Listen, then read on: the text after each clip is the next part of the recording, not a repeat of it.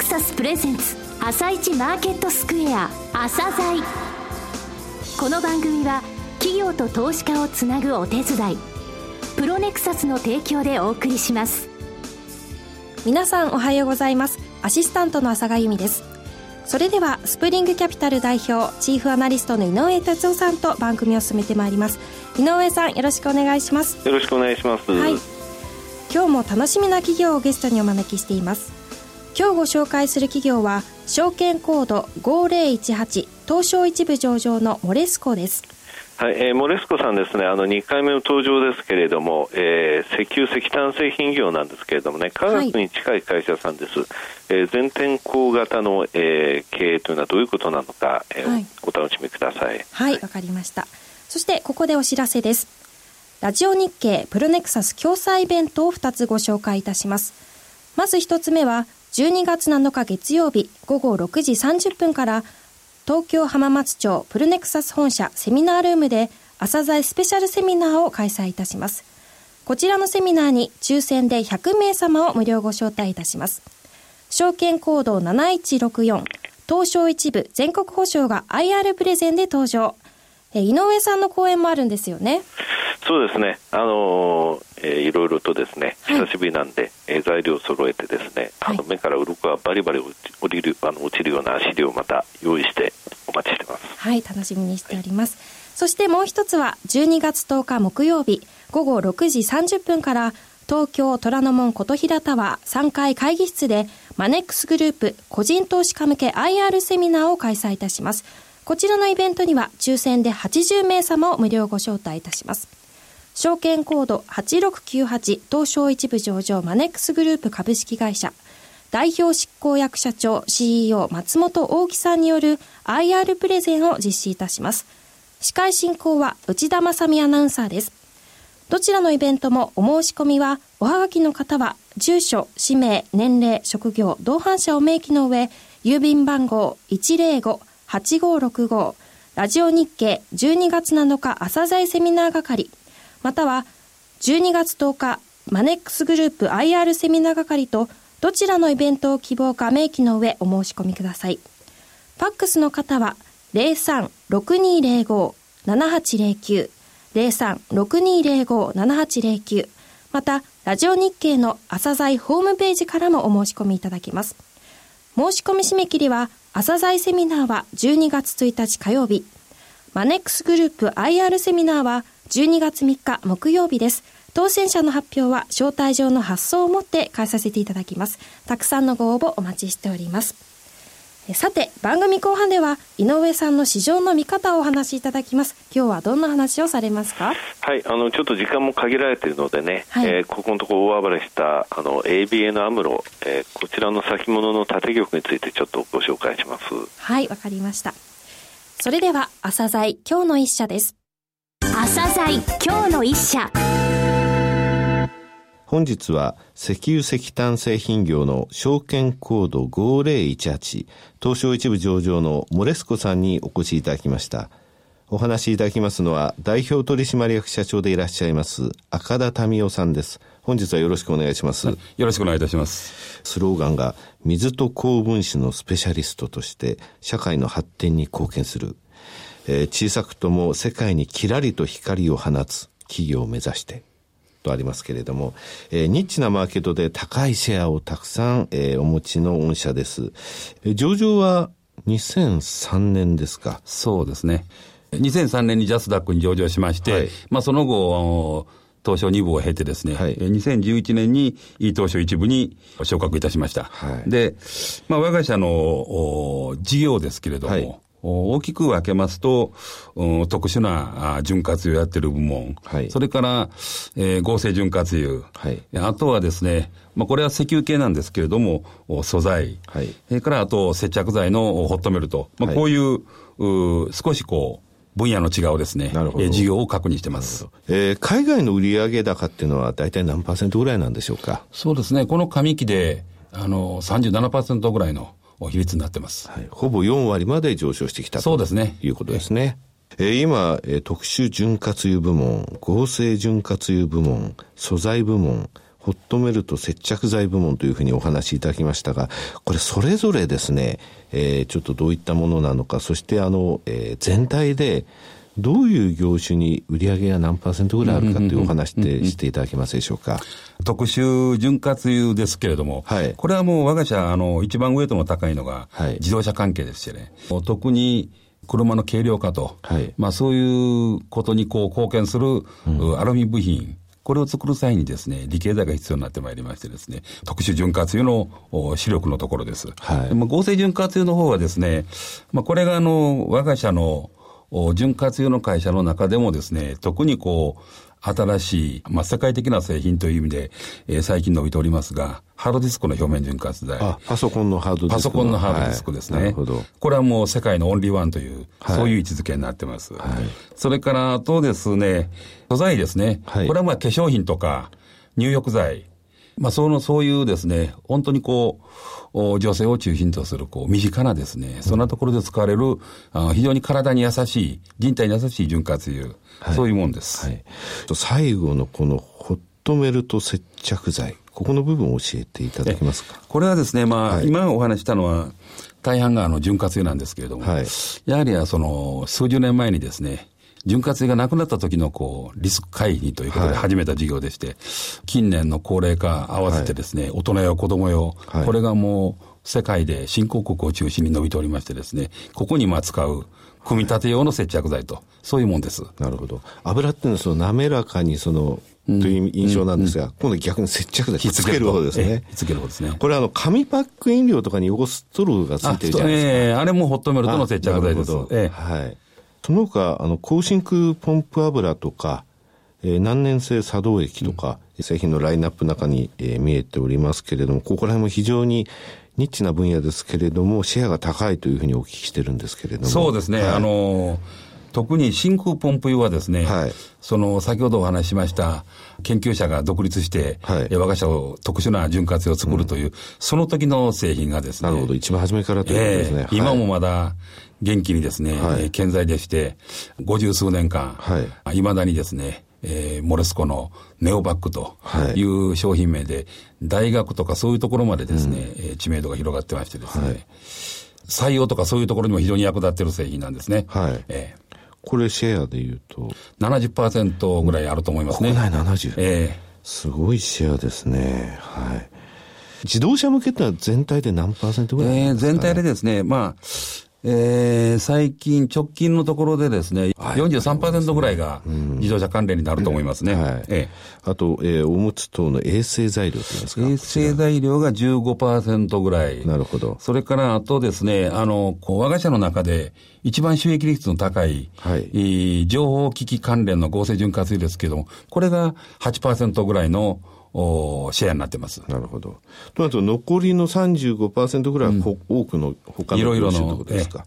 かなり分散されてますね。そうですね。はい、リーマンショックの時に、はい、この我が社のこう、経営のスタイルっていうのが非常に助かったなと思いますのは、はい、自動車 IT 関連が大きく、うん、ダウンした時にですね、えー、紙おむつ等の、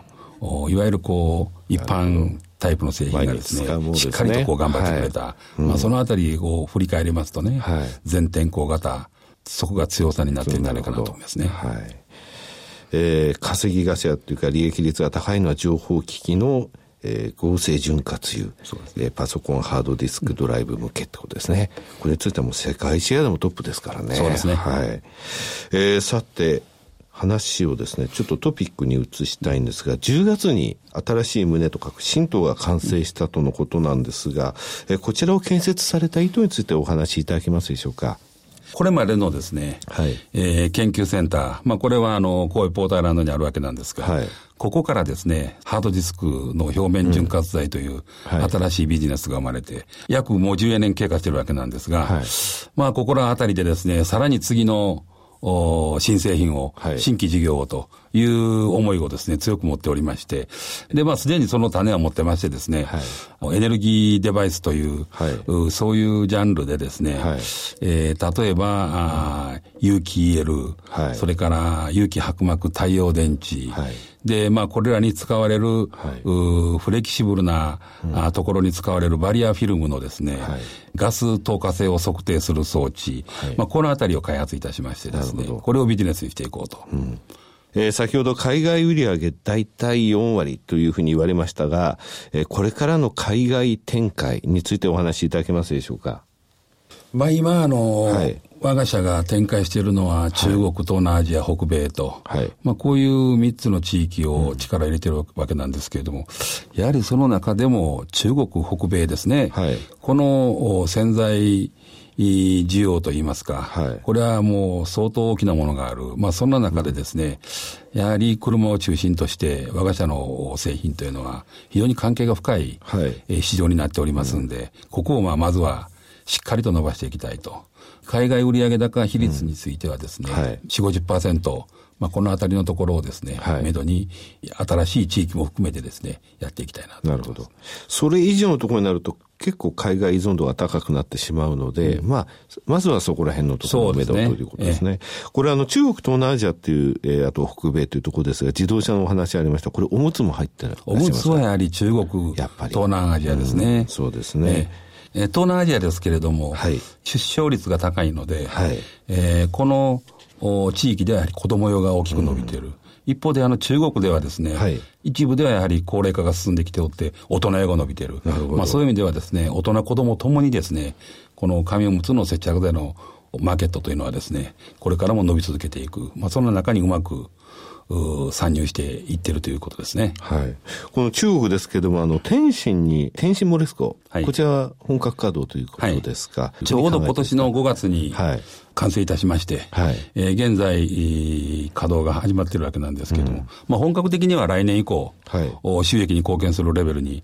なっていくんじゃないかと思いますね。こう生産であり、また中国の販売体制についてもきちんと確立そうですね。ということだというふうに考えてよろしいですか、まあ、あの、天津ができたことによって、えー、中国全体をですね、えー、どういうふうに、えー、接着剤、潤滑剤、えー、展開していくのか、あこれがかなりダイナミックにですね、はい、やっていけるようになると思いますね。あと、メキシコにあの駐在事務所、はい、こちらも設立されました。うん、この意図については？北米もですね、はい。北の方は、まあ、あの、自動車産業のメッカなわけですけれども、はい、やはりあの、北米のビッグスリーにですね、ビジネスで入っていくっていうのは、いろんなこう、高い障壁がありましてですね。皆さんそう言われます。えはい。ですから、まあそういう意味ではね、やはり日経、まずは日経中心に、ね、え南の方に進出する、ね、日系企業を対象にですね、ビジネス広げていこうと。えー、御社のこれからの戦略、今海外の部分はお話しいただきましたけれども、新製品開発とか、先ほどエネルギーデバイス分野というお話ありましたが、ここら辺のお話ってちょっとお聞かせいただけますでしょうか？先ほどお話した、はい、あエネルギーデバイス関連、これらの有機材料というのはですね、はい、水とか酸素に非常に弱いんですね。はい、ですから、要するに特徴を生かして寿命を長く使えるようにしようと思うと、水とか酸素の侵入をシャットアウトする。はい、なるほど。まあ、そこにこう、うん、封止剤というシール剤のですね、はいはい、非常に高いニーズがあるんですね。はい、これがまあ我が社のやってきた合成とか、うん、接着剤とか、うん、あそういう製品開発の中で生まれた技術がですね、うん、うまくこう利用できる。まあそんなことからですね、はい、封止剤のビジネスをこう、立ち上げていこうと。空気に触れさせない触れさせないと。ということなんですね。御社ですね、非常にあの、研修とか教育にもですね、力を入れてらっしゃるんですけれども、うん、えー、外国人従業員の方も日本で研修されてるって話ですそうですね。はい、まあ、まだまだ、うん、あ一部ですけれども、はい、まあ、やはり、その、管理職は管理職で、うん、それから、実際に現場で働いていただく方々は、はい、あそういう方々で、そういうローテーションをですね、うまくやって育てていきたいなと。なるほど。まだ十分なことはできてないんですけど、これからというところですね。うん、えー、最後になりましたが、リスナーに向けて一言お願いいたします。そうですね。我が社はですね、環境変化に負けない体質作り、やはりオンリーワンとかナンバーワンの製品を育てて、はい、まあそういう中で、やはり業績を高めていって、株主還元をしっかりとやっていく、まあ安定した配当、それからまあ成長によって増配も考える。はい、それからあとですね、昨年、えー、実施したですね、はい、株主優待、はい、えー、高カードですけれども、結構好評でしてですね、はい、株主さんも随分増えている、今、現在ですね。ねはい、まあそういう意味では、そういうところでですね、うん、ますます、モルスコのですね、えー、ファン作りといいますかね、はい、あの、株主さんをもっともっとこう増やしていきたいなと。いうふうに思ってますので、よろしくお願いいたします。えー、赤田さん、本日はどうもありがとうございました。どうもありがとうございました。今日の一社、モレスコでした。さらに井上さんにモレスコについてお話しいただきます。はい、モレスコさんですけれどもね、あの非常にあの全天候型経営というふうに言いましたけれども、バランスがいいんですよね。はい、で、あの輸出の比率につきまして、海外売上が今40%ぐらいまで来てるというお話をしましたが、はい、これあの50%が限界でしょうと、それ以上高める気はあんまりないというでした。はいえー、いろいろなところで環境の変化に対して対応性が高い経営、えー、いろいろバランスをとってるんですよね。はい、ですので、あの高機能潤滑油、合成潤滑油、それから、えー、素材ホットメルトとですね、えー、それぞれやっぱりバランスを取らせてるってことですね。はい、リーマンショックの後に自動車、えー、それから電子通信機器向けが情報通信機器向けが落ちてもおむつが良かったって話がありましたけれどもね、はい、えー、弊社の順位って3220社中406位。非常に順位高いんですね、12%です、上位、はい、で全項目安定的にですね上位20%ぐらいのところには入ってるんですね、はい、えー、それなのにまだ PR が9.3倍、えー、PBR1.1 倍ですね、はい、えー、まだちょっとあの市場の評価、えー、もう少し高まってもいいかなというふうに思いますね。はい、はい、わかりました。それでは一旦お知らせです。企業ディスクロージャー IR 実務支援の専門会社プロネクサス。上場企業のおよそ6割2200社をクライアントに持つ。これはアジア証券印刷の時代から信頼と実績を積み重ねてきたからこそ。さらにプロネクサスが目指すのは企業と投資家をつなぎ日本の株式市場を活性化させることです。プロネクサス私たちは個人投資家の皆さんを応援します。井上哲夫今日のストラテジー。それでは井上さん、後半の解説もよろしくお願いします。はい、あの、今年8月以降ですね、ABN アムロという単語を何度もここで出しましたが、はい、えー、先物でですね、CTA 商品先物系のファンドの手口がここで出てくるというふうに、えー、言われてるんですけれどもね、はい、えー、こちらの、えー、縦玉が今ですね、買い、えー、調ですね、買い越しになってまして、はい、こちらが今現在、えー、12月切りで2万トンで743枚、え会長なのが、えちょっと気になるんですね、えただミニの方で売り越してるんですがミニの方をラージ換算しますとね、えー、売りも落としたら5100枚ぐらい、となるとさ引きでですねやっぱり1万5000枚ぐらいは買いなんですね、はい、でこれあの金額ベースで大体どれぐらいになるのっていうふうに計算してみますと大体2850億円ぐらいなんです。3000億円弱、えー、ちょっと会長になってますと、はい、これあの8月の時期一時期売り帳の方に行きましたんで、はい、まだこれですね普段はあんまりポジション持たないのにここにいるっていうのはこれいずれ手締まうと思います。大体週次で2000億円、えー、現物にせよ、えー、傾き見せると相場が触れますので、はい、えー、ここの、えー、手締まいだけちょっと要注意かなと思いますね。はいわ、はい、かりました。井上さんありがとうございました。この後は東京市場の寄り付きです。朝鮮。この番組は企業と投資家をつなぐお手伝いプロネクサスの提供でお送りしました。